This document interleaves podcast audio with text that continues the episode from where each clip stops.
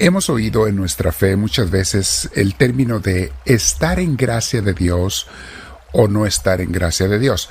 Y muchas veces se relaciona con el estar en pecado o estar perdonado, pero es mucho más que eso, mis hermanos.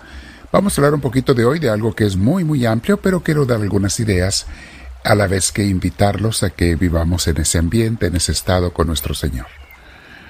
Vamos a prepararnos sentándonos en algún lugar con nuestra espalda recta, nuestro cuello y hombros relajados, respirando profundo con mucha paz. Invitamos al Espíritu Santo reconociendo que sin Dios no podemos hacer nada bueno. Todas las cosas buenas que quisiéramos hacer, las vamos a poder hacer, pero con su gracia, con su bendición, con su ayuda. Respira profundo conforme lo invitamos. Espíritu Santo, ven a mí, te lo pido.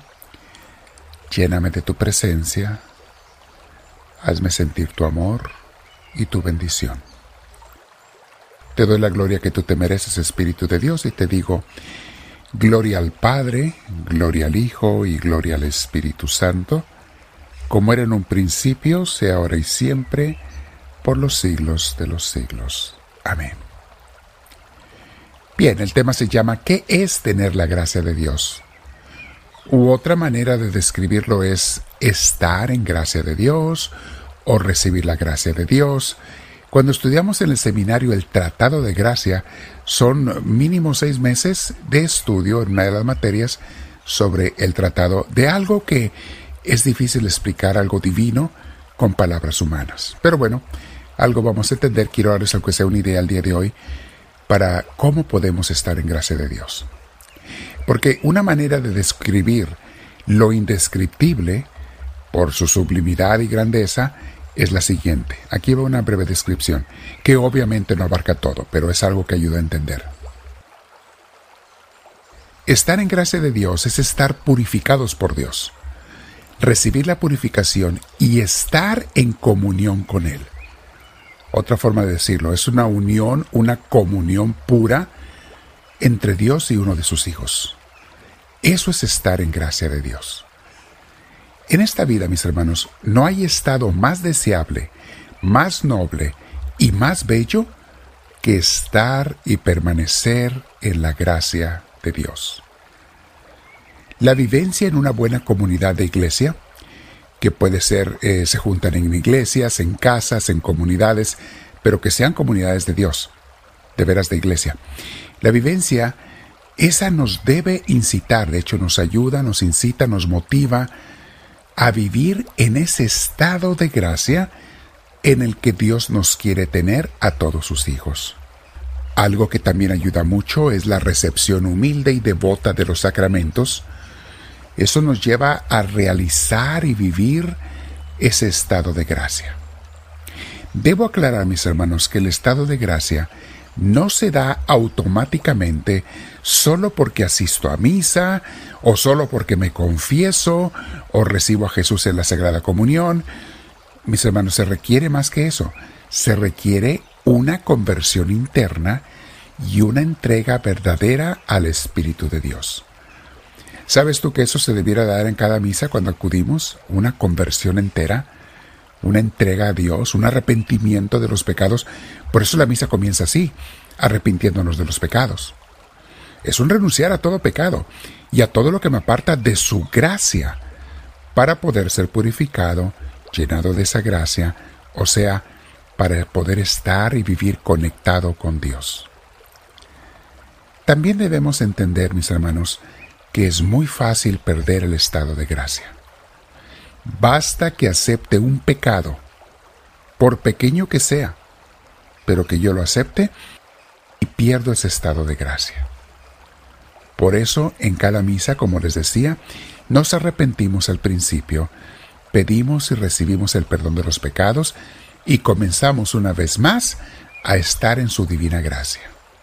Siempre y cuando, óiganlo bien, siempre y cuando lo hagamos con un espíritu sincero y una voluntad plena. La Biblia, mis hermanos, nos dice que permanecer en la gracia de Dios, en su espíritu, en su obediencia, es como tener un collar muy bello que te adorna.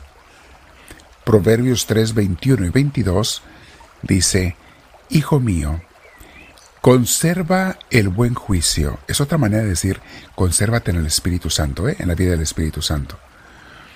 Repito, conserva el buen juicio. No pierdas de vista la discreción, porque te serán fuente de vida y te adornarán como un collar. Imagino así un collar de perlas preciosas en la gracia de Dios. Se habla de la Virgen María como una persona, una mujer, una muchacha llena de la gracia de Dios. ¿Por qué?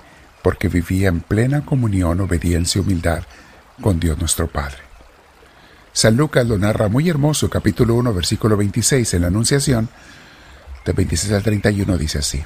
Al sexto mes, envió Dios el ángel Gabriel a una ciudad de Galilea llamada Nazaret, a una virgen desposada con un hombre llamado José, de la casa de David. El nombre de la virgen era María.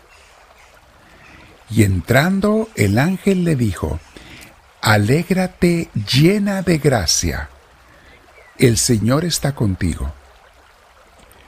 Ella se conturbó por estas palabras y se preguntaba qué significaría aquel saludo. El ángel le dijo, no temas María, fíjense cómo repite la palabra gracia, mis hermanos. Le dice, no temas María, porque has hallado gracia delante de Dios. Vas a concebir en el seno y vas a dar a luz un hijo, a quien pondrás por nombre Jesús, palabra del Señor. Dos veces en estos versículos el ángel le habla a María como una persona llena de la gracia de Dios. Vivía plena, en una unión plena con el Padre. Su oración, su entrega, su dedicación, su humildad, su abandono a la voluntad divina, en cada día la hacía una mujer llena de la gracia de Dios. Tú y yo, mi hermana mi hermano, tenemos que luchar por eso, ser personas que vivamos continuamente en la gracia de Dios. Ahora, seamos realistas, muchas veces la perdemos la gracia. A veces nos equivocamos, pecamos, aceptamos algún pecado. Mi hermana, mi hermano, no los aceptes. Con la voluntad divina, con el poder y su ayuda, podemos, si no todo el tiempo, por lo menos la mayoría del tiempo, vivir en la gracia de Dios.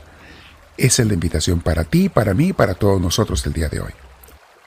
Quédate practicando con Dios por lo menos unos 20 minutos. Háblale en tu corazón y dile al Espíritu Santo, háblame Señor, que tu siervo te escucha.